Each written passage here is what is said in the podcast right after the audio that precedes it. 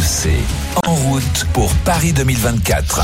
Voilà, on va accueillir Morgane Maury euh, qui euh, va nous euh, livrer euh, toutes les infos évidemment euh, concernant l'actu olympique et paralympique. Bonjour à Salut, tous. Morgane. Salut Morgan. Et euh, auparavant, on va parler de, de rugby fauteuil. Tu y étais d'ailleurs euh, vendredi soir, Morgane, à la Coupe euh, intercontinentale. Internationale. Euh, la Coupe internationale, pas intercontinentale. C'est pas la Coupe du Monde, mais ça y Non, ça ressemble. y hein, ressemble. c'est- voilà. Avec les huit meilleures équipes du monde. Euh, ça se passait à la Halle Carpentier euh, à Paris. Et aujourd'hui, je crois que la, la- la finale a lieu à, À Bercy. à Bercy, malheureusement euh, sans l'équipe de France qui s'est inclinée. Tiens, c'est étonnant d'un petit point en demi-finale. Bon, Ça c'est pas, face quelque au, chose? c'est pas face au même adversaire, c'est en demi-finale. L'équipe de France de rugby fauteuil est allée un, un peu plus loin que que sa copine euh, chez les Valides. On est avec Jonathan Hiverna, qui est le capitaine de l'équipe de France de rugby fauteuil. Bonjour Jonathan.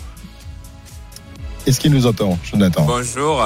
Bonjour Jonathan. Bonjour Jonathan. Euh, ouais, Oui, euh, c'est- c'est- Bonjour. Bon, euh, c'est- c'est c'est- décidément, c'est euh, c'est le sort des équipes de France de rugby en ce moment, Jonathan, de se faire sortir d'un point comme ça, alors que les compétitions se déroulent sur notre territoire. Bon, là, vous avez perdu d'un point en, en demi-finale, battu euh, non pas par, par l'Afrique du Sud, mais face au Canada, parce qu'en rugby fauteuil, euh, la, la hiérarchie n'est pas tout à fait la même que qu'en rugby euh, chez les valides. Hein.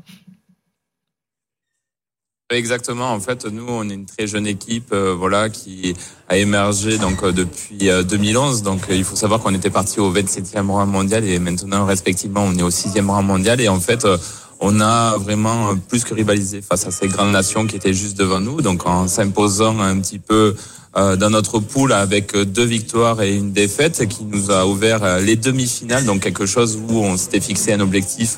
Où on souhaitait rentrer dans le dernier carré, en tout cas, et faire honneur à, à, ben, à cette équipe de France. Et c'était chose faite. Et c'est vrai que ça a été un match euh, de toute attente hier soir sur cette demi-finale. Et c'est ça aussi le haut niveau. Ben, on gagne d'un point, mais aussi on peut perdre d'un point. Et c'est vrai que le match a été très très serré jusqu'au bout.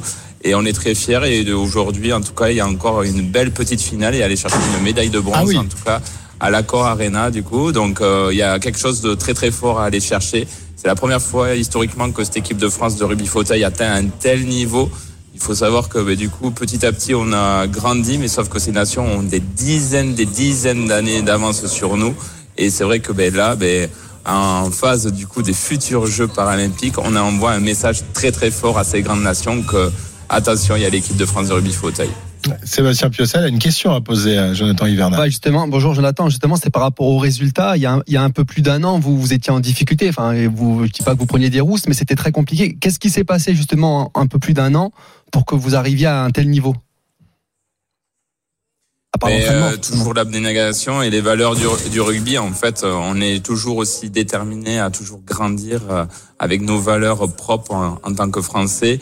Et on sait se révolter. Et la meilleure des choses, c'est la science du travail. Et on s'inspire de ce qui se fait de mieux, en tout cas dans notre euh, dans notre discipline. Et ben, rien de mieux que d'avoir cette source d'inspiration de ce 15 de France qui a toujours démontré aussi durant de nombreuses années qu'elle était en place avec une génération juste incroyable.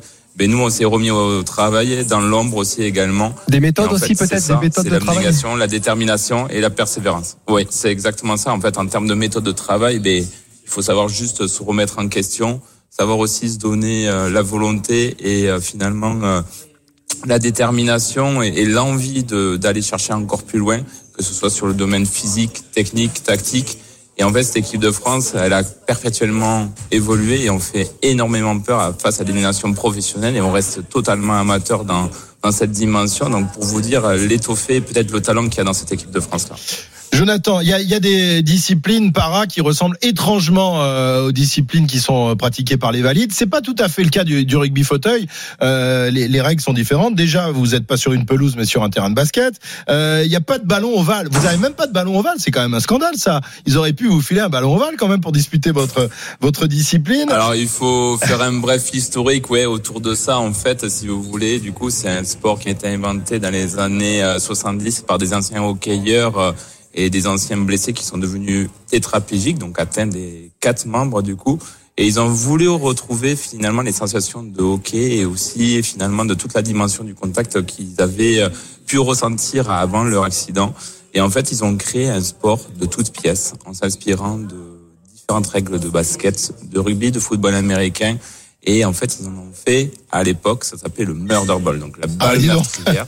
La, et en balle- fait, ce la balle meurtrière, en fait, C'était meurtrier. complètement démocratisée. Exactement. Donc c'est pour ça qu'en fait, toutes les règles vont être adaptées en fonction des personnes qui sont éligibles à cette discipline.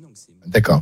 Euh, alors, vous êtes sur des, des- des quatre membres et également voilà. Voilà. Vous êtes, vous, vous pratiquez la discipline sur euh, sur des, des, des, des fauteuils évidemment, euh, qui ressemblent pas euh, exactement aux fauteuils euh, euh, utilisés par par les gens qui sont handicapés et qu'on croise euh, comme ça dans, dans la rue. Ce sont vraiment des des engins euh, à la Mad Max un peu, hein, vos, vos fauteuils, Jonathan. Mais voilà, prévu vraiment euh, du coup à la discipline. En fait, vous imaginez vraiment un fauteuil de sport qui est ultra caréné, qui est qui est vraiment prévu pour euh, prendre euh, autant l'inertie ou envoyer finalement l'énergie à notre fauteuil sur une science du contact où on peut aller à la vitesse qu'on veut, impacter un player avec ou sans ballon.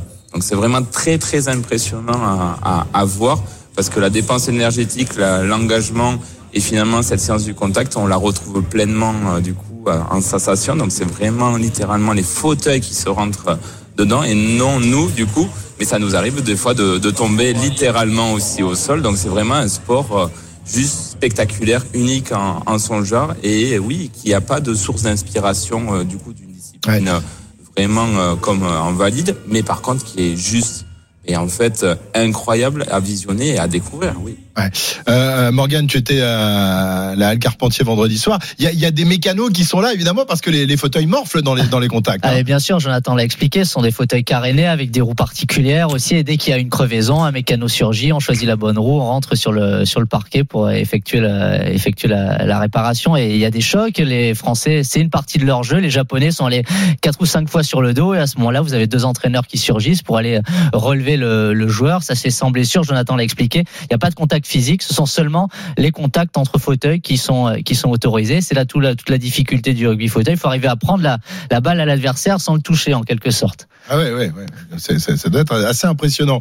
Euh, et d'ailleurs, ça a fait la, euh, ça, la- la- une belle affluence, je crois, à la Carpentier.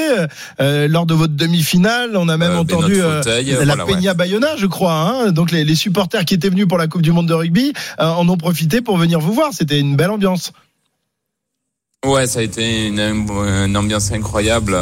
Euh, Aujourd'hui, on a la chance que ben, tout le public et finalement beaucoup de notre grande famille du rugby et du rugby fauteuil français s'est présenté. Ils nous ont soutenus tout au long euh, de la compétition. Ils seront encore très nombreux aujourd'hui sur cette petite finale. Et finalement, ça nous a donné beaucoup, beaucoup d'énergie à l'idée d'aller performer face aux plus grandes nations. Et c'est vrai que finalement, c'est un exercice euh, qu'on qu'on est qu'on a avant l'heure un petit peu. Donc, on va pouvoir aussi euh, s'inspirer de tout ça pour les différentes, en tout cas, échéances qui vont nous arriver. Et une des plus grandes, en tout cas, c'est les Jeux paralympiques de Paris 2024. Oui. Évidemment, Jonathan, qui est le Antoine Dupont euh, euh, du, du rugby euh, français, euh, du rugby fauteuil. Euh, euh, tu es toulousain comme lui. D'ailleurs, je je sais pas, tu as sans doute suivi l'actualité. On a vu qu'Antoine avait la, la volonté de, de disputer le tournoi olympique de, de rugby à 7. Euh, Est-ce que tu le connais? Est-ce que vous en avez vous avez pu en discuter tous les deux déjà? Alors, indirectement sur son ambition des Jeux Olympiques, non, mais par contre, je me rappellerai toujours de cette anecdote où il est venu, du coup, là où je travaille, je travaille dans un magasin de sport, il était venu euh, chercher une gourde isotherme pour sa préparation euh, avec le stade toulousain.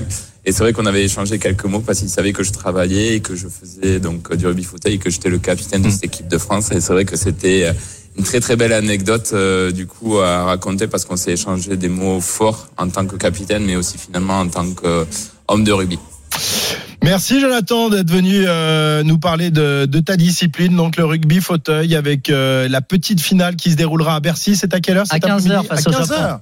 Ah ben, ben, c'est maintenant quoi. Donc il nous parle une heure, une heure avant sa, Eh oui, ben, son match. Privilégié. Voilà, eh ben ça, on voit pas ça avec le rugby euh, valide. hein. Moi, je suis désolé. Hein. Voilà. Tu Merci. peux marquer 30 essais dans un match, Jonathan. C'est autre Ah ouais. chose que les euh, rugbyman essai. valides. Ouais. Oh là là là là là.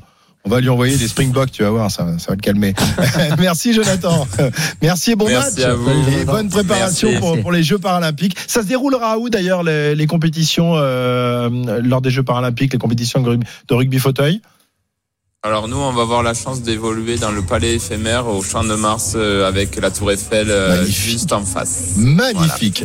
Superbe programme, superbe euh, vue évidemment pour, euh, pour euh, tous les, les spectateurs et tous les joueurs. Merci Jonathan Hiverna, donc capitaine de l'équipe de France de rugby fauteuil. Notre mag olympique en route pour Paris 2024 qui se poursuit avec Morgane Maury qui est donc avec nous. Morgane, Bonjour. Euh, hier soir, euh, pas de tennis à Roland Garros, mais du breaking.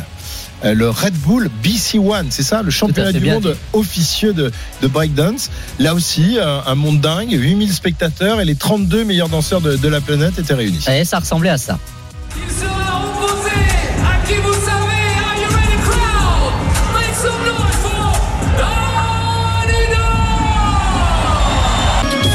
Danny Dan, le meilleur b-boy français, demi-finaliste hier soir, donc dans les quatre meilleurs danseurs de la planète, le français qui était le chouchou du public, Danny Dan, on le rappelle, déjà qualifié pour les Jeux Olympiques. En demi-finale, il a été battu 4 juges à 1 par le futur vainqueur, le sud-coréen Honten. Vous entendez la musique sur laquelle Ah, Danny Dan oui. et le- But pour l'Orient Ouais, but, euh, but au moustoir là avec Isaac Touré euh, dans la surface là, le défenseur central qui traînait dans la surface rennaise et qui a marqué. J'ai l'impression que c'est un, un vrai pointu. Isaac Touré, euh, le grand défenseur central lorientais et qui vient redonner l'avantage à Lorient. On le disait, les Lorientais qui étaient mieux dans cette fin de première période. Et voilà, ils arrivent à concrétiser leur temps fort et à prendre l'avantage juste avant d'aller au vestiaire. C'est toujours bon, évidemment, il y a que des bons moments pour marquer, mais comme ça, juste avant la pause, c'est le meilleur moment là pour euh, les Lorientais pour prendre l'avantage. C'est très dur, très dur pour Rennes qui a dominé quasiment toute cette première période. Mais voilà, les, les Lorientais qui ont quasiment eu que deux grosses Ça occasions. s'appelle du réalisme, Et là, hein. ils marchent. Oui, ouais, voilà, réalisme. Et ils ont eu 5 minutes de temps fort. Ils l'ont concrétisé avec leur défenseur central euh, qui fait un, un bon match en défense. hein, Isaac Touré, au-delà de ça, il avait déjà euh, signé une passe décisive cette saison. Et voilà, son premier but. Ouais. Isaac Touré, 20 ans, qui donne l'avantage à Lorient 2-1 alors qu'on s'approche de la mi-temps. Merci euh, Edgar. Euh, Nous étions donc euh, à Roland Garros Ouais. avec euh, Morgane pour cette ambiance et pour la défaite malheureusement de Danny Dan, le meilleur b-boy français. Voilà, top 4 mondial pour Danny Dan, battu par le sud-coréen Hong Ten. 38 ans, un vétéran de la danse, c'était lui le, le futur vainqueur. Il avait une tactique face au français Hong Ten, il nous la raconte. Danny est chez lui devant son public. Je savais que les fans allaient pousser pour lui. Vous savez, moi, je danse toujours à l'extérieur. Je suis un peu le bad guy. Euh, Je voulais commencer tous mes matchs, sauf en demi-finale contre lui. Alors j'ai dit, vas-y Danny, c'est ton public, tu dois démarrer. Il a accepté. En quelque sorte, ma stratégie a fonctionné. Les fans l'ont encouragé. Ça ne m'a pas énervé. C'était vraiment un super moment et ça m'a donné plus de force. Alors les autres résultats des Français, B-Boy Khalil, Khalil Chabouni, membre de la Dream Team RMC, quart de finaliste, donc top 8. Top 8 aussi pour Big Girl Sissi, une des deux danseuses françaises et élimination en huitième de finale pour Big Girl Kimi, victoire de la japonaise Ami. Merci B-Boy Morgan. Euh, on va parler de tennis de table Morgan avec euh, Félix Lebrun, 17 ans, qui est toujours très en forme. hein. Il Ouais. est tout jeune mais il est très bon. Ouais, victoire en double mix avec son frère Alexis en Chine il y a 15 jours. Il est en finale euh, du simple au tournoi d'Antalya aujourd'hui. Finale à 14h45 contre l'Allemand Ovcharov, neuvième joueur mondial et en double mixte associé à Pritika Pavad. Défaite de Félix Lebrun en finale face à une paire japonaise. En tennis, pas sur la table cette fois-ci. Gaël Monfils, 140e mondial, qualifié pour la finale du tournoi de Stockholm, un ATP 250, victoire sur le Serbe Djere en 2-7. Aujourd'hui, il va disputer la 34e finale de sa carrière. 19 ans de carrière avec au moins une finale chaque année, une finale contre le russe Kotov à Anvers, finale aussi pour un autre tricolore Arthur Fils. Il a battu Stefano Tsitsipas, le septième joueur Ouais, mondial. bel exploit. 7-6, 7-6, bel exploit. Fils 19 ans qui tentera de remporter le deuxième titre de sa carrière. Il a rendez-vous avec le Kazakh Boublik à 16h30. Voilà, la relève et, et les anciens euh, à l'honneur en tennis. Euh, c'est la mi-temps. Hein, à Lorient, 2 buts à 1 donc pour les pour les Merlus après avoir été euh, dominés copieusement dans cette première mi-temps. On va parler d'athlétisme avec toi Morgane puisque la saison reprend doucement après les, mondiaux cet été à Budapest qui n'avait pas été euh, euh, énorme pour, l'équipe de France. Les Bleus se sont retrouvés à Saint-Malo. Oui, il y avait une seule médaille à Budapest pour le relais 4x4 masculin. C'est la grande rentrée cette semaine dans la station balnéaire pour un, un stage de cohésion. Le premier rendez-vous d'une saison historique avec les Jeux Olympiques en ligne de mire. Un stage avec seulement les 15 meilleures chances de médaille, donc un stage extrêmement restreint. Aurélien Tiersin était sur place, reportage. Et donc pas de Pascal Martino Lagarde ou de Renaud Lavilloni. Le geste fort de la fédération un mois après la convocation au ministère des Sports suite au mondiaux raté de Budapest. 13 athlètes individuels sont là, dont Mayer et Zoya. Deux relais, le 4x400 mètres mixte et masculin. Le patron des Bleus, Romain Barras, se justifie. Euh, on a fait de la médaillabilité, comme il est fait à l'agence du sport, mais en gros, euh, voilà, qui, euh, on a pris ces, nous, on n'a pas fait ça au doigt mouillé. hein. on a pris les athlètes, on a regardé leurs résultats à Budapest, on a pris leurs résultats aussi passés sur l'année 2022. On a mis des coefficients de pondération. Et puis, comment je me situe par rapport à l'échiquier mondial? Quentin Bigot est là aussi, avec son marteau sous la pluie de Saint-Malo. Il est très heureux du stage où il a appris les premiers éléments concrets des Jeux Olympiques, là où il logera à l'INSEP, sur quelle aire de lancer il s'entraînera ou quel transport il devra prendre. Pour moi, ça c'est du concret, c'est des éléments concrets. On nous a présenté où serait le bâtiment France, où serait tout ça. Après, il y a des moments moins concrets, mais bon, qui le sont en réalité quand même beaucoup. Quand on a un échange avec Jean Galfione, des jeux de cohésion, ben, ça permet euh, aussi, euh, moi je veux dire, le, discours de Jean Galfione, il me parlait à fond, quoi, à fond, à fond, à fond. Moi, ça m'a plutôt conforté dans dans ma manière de, de faire tous les jours et voilà, si, si j'ai le même, la même trajectoire de Jean Galfione, ça sera très bien. Hein. Un discours inspirant du champion olympique de la perche 1996 et des jeux donc du laser game, du body surf, important pour un jeune comme Théo Andan, vice-champion du monde à Budapest du 4x400 mètres. Il peut se rapprocher des cadres de l'équipe. Non, je connaissais pas trop, par exemple, Willem Bellossian. Euh, voilà, on se croisait à l'INSEP. Euh... Euh, de temps en temps et bon voilà on, là on, hier on était dans la même équipe au laser game par exemple on, on a bien rigolé euh, là on joue aux cartes le soir tu vois enfin c'est des c'est des mecs voilà que que j'apprécie et, et c'est cool. Même tu vois Hilary et tout je la je, je la croisais en compétition euh, tu vois je la connaissais pas plus que ça. Et tu vois on discute on échange et voilà on commence à se connaître. Le prochain rendez-vous d'envergure c'est en décembre pour les Bleus. Trois semaines de stage en Afrique du Sud avec cette fois une cinquantaine d'athlètes pour ce qui ressemblera très fort à l'équipe olympique voilà, reportage euh, d'Aurélien Tiersin sur cette équipe de France d'athlétisme dont on espère évidemment qu'elle obtiendra de meilleurs résultats euh, à Paris l'année prochaine. Euh, on va évoquer une grande dame du handball qui a pris sa retraite. C'est terminé pour Alison Pinault, Morgane. Alors presque, hein, on va attendre la fin de saison. Elle a annoncé, Alison Pinault, 34 ans, qu'elle allait tirer un trait sur le, le monde du handball à la fin de la saison. Elle a tout gagné avec les Bleus, championne d'Europe 2018, championne du monde 2017, championne olympique 2020. Alors oui, Alison Pinot n'est plus appelée par le sélectionneur Olivier Crumbles depuis, depuis deux saisons, mais c'était la meilleure joueuse du monde en 2009. Elle évolue en ce moment dans le club slovène du crime Mercator à Ljubljana. Très bien, merci beaucoup Morgane. Juste un petit mot de rugby fauteuil, on en a parlé il y a, il y a quelques instants, donc euh, on suivra euh, tout à l'heure la, la, petite finale pour l'équipe de France qui sera opposée à qui? Au Japon à 15h à Bercy. Ah, donc ça, France-Japon, ça c'est un truc pour bon, moi. Ça. Les Français les ont battus en poule, il faut le refaire quand ça compte encore plus. Merci Morgane pour toutes ces informations olympiques et, et paralympiques.